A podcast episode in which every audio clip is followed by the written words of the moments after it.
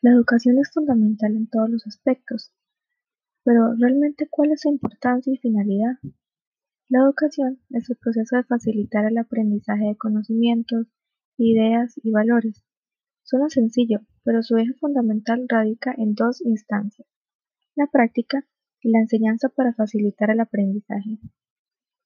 Muchos educadores invierten cientos de horas en planificar la fase de enseñanza, olvidando que lo que realmente importa es destacar el aprendizaje como fin primordial de cualquier estrategia formativa.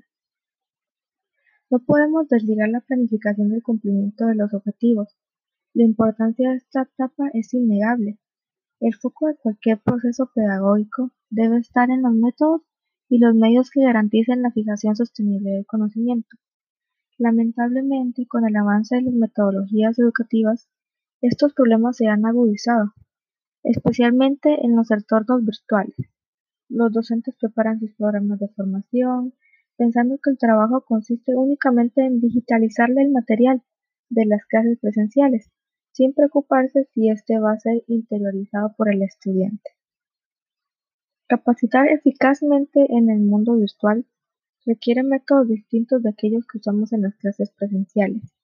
Es como si un piloto creyera que sabe conducir un avión solo porque conduce un auto. Realmente es posible que una persona pueda aprender y motivarse a leer un PDF a través de una estática pantalla de una computadora. Lo primero es considerar cuáles son las diferencias entre las dos metodologías, las clases virtuales y las clases presenciales. Hay varios factores que marcan claramente la línea divisoria entre estos dos formatos de educación y entenderlos puede ser la clave que nos permita promover un aprendizaje verdaderamente significativo. ¿Cuáles son las diferencias entre la educación virtual y la presencial?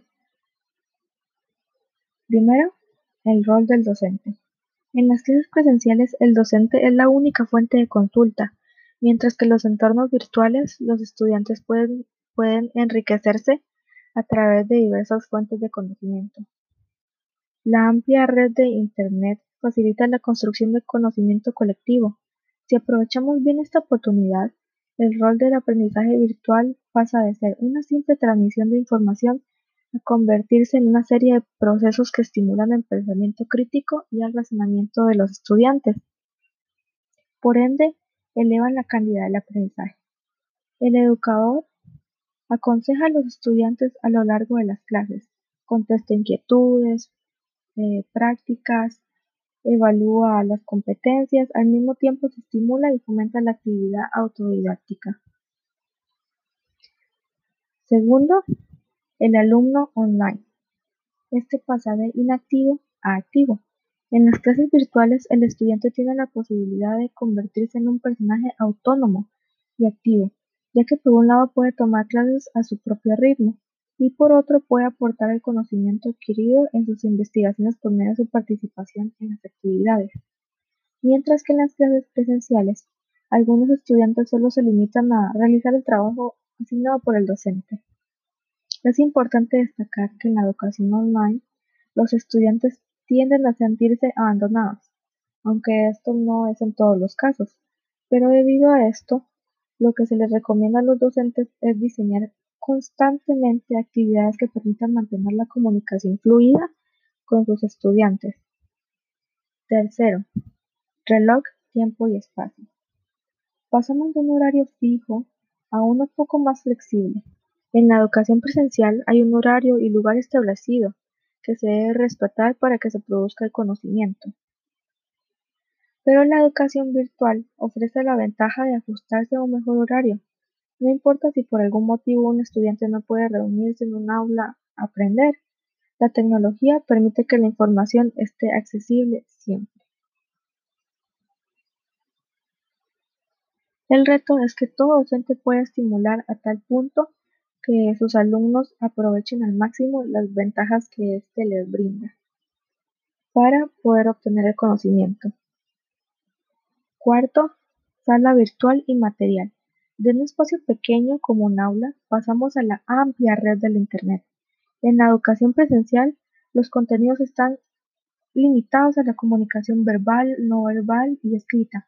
En cambio, las redes sociales y distintas plataformas representan una herramienta de apoyo al proceso de aprendizaje.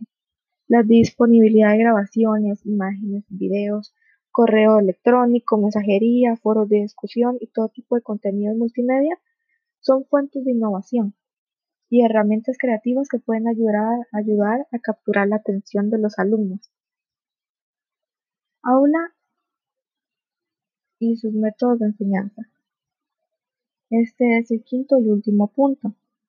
De la uniformidad a la multiplicidad.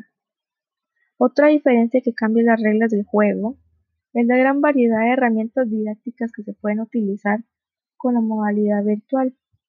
En la enseñanza presencial, los estudiantes se ven obligados a adaptarse a la forma que, que enseña el profesor. Las limitaciones se basan en el nivel de creatividad de éste. En cambio, en la enseñanza virtual, las posibilidades metodológicas se extienden mucho más con la tecnología educativa. La limitación no es un conocimiento, sino la curiosidad. Por lo tanto, a partir de esta comparación, no se podría preferir una modalidad de enseñanza, ya que ambas cuentan con pro y contras. Actualmente el mundo está siendo sacudido por la pandemia de coronavirus. Debido a esto, muchas escuelas y colegios optaron por las clases virtuales, que en este caso es la mejor y única opción.